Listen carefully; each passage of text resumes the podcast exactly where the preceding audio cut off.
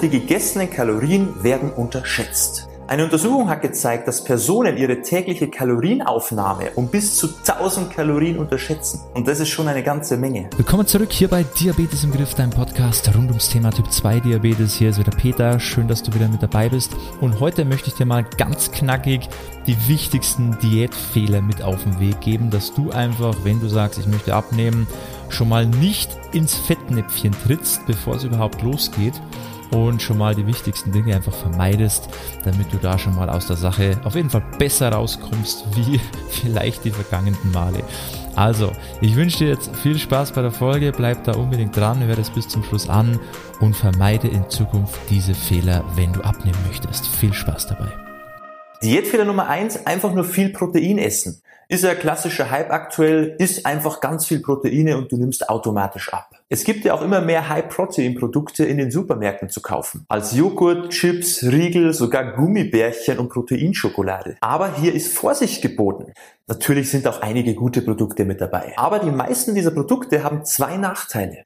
Erstens ist der Proteingehalt in diesen Produkten meist gar nicht so hoch, wie es uns die Verpackung weismachen will. Deshalb immer die Nährwerttabelle abchecken und vergleichen. Gar nicht selten haben dann diese Proteinriegel nicht mal nennenswert mehr Protein enthalten als ein ganz normales Snickers. Oder es handelt sich auch oft um ein minderwertiges Protein. Und zweitens sind diese Produkte zum Teil hochkalorisch und sehr stark verarbeitet, was sich dann auch wieder negativ auf die Sättigung auswirken könnte. Und du in Summe sogar mehr Kalorien zu dir nimmst, als du verbrauchst. Also ja, Protein ist wichtig, aber hier gilt auch die Regel. Wenn du mehr isst, als du verbrauchst, dann nimmst du zu. Egal, ob die Kalorien jetzt primär aus dem Protein kommen. Abgesehen davon macht es auch Sinn, sich nicht nur auf einen der drei Makronährstoffe zu fokussieren, sondern auf alle drei. Weil du ansonsten deine Mikronährstoffe nur sehr schwer abgedeckt bekommst. Und wenn du dir jetzt denkst, was ist das jetzt schon wieder und du generell auch eher eine gesunde, ausgewogene Ernährung anstrebst, um das Thema Diabetes in den Griff zu bekommen, dann kannst du dich sehr gerne mal bei uns melden. Geh mal auf unsere Website www.peterseidel www.coaching.com. Trag dich ein fürs kostenlose Erstgespräch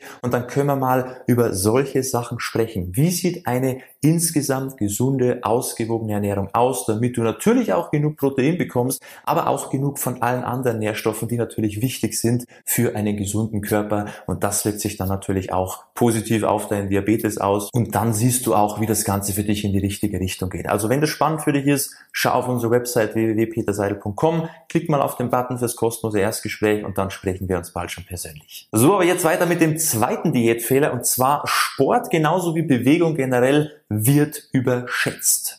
Viele denken ja so, jetzt mache ich dreimal pro Woche Sport, 30 bis 60 Minuten, perfekt, jetzt nehme ich ab.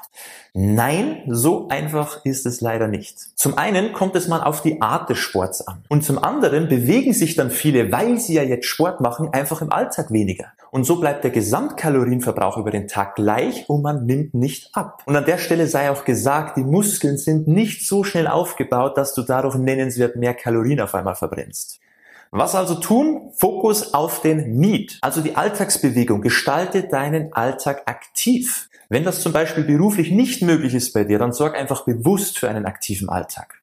Zum Beispiel abends noch einen kleinen Spaziergang oder vielleicht auch direkt morgens eine kleine Runde oder die Mittagspause für ein paar Schritte zu nutzen. Vor allem, wenn du einen Bürojob hast, mit dem Auto zur Arbeit fährst, also generell den ganzen Tag viel sitzt, dann wäre es schon sinnvoll, nicht vor und nach der Arbeit auch noch in sitzender Position zu verbringen.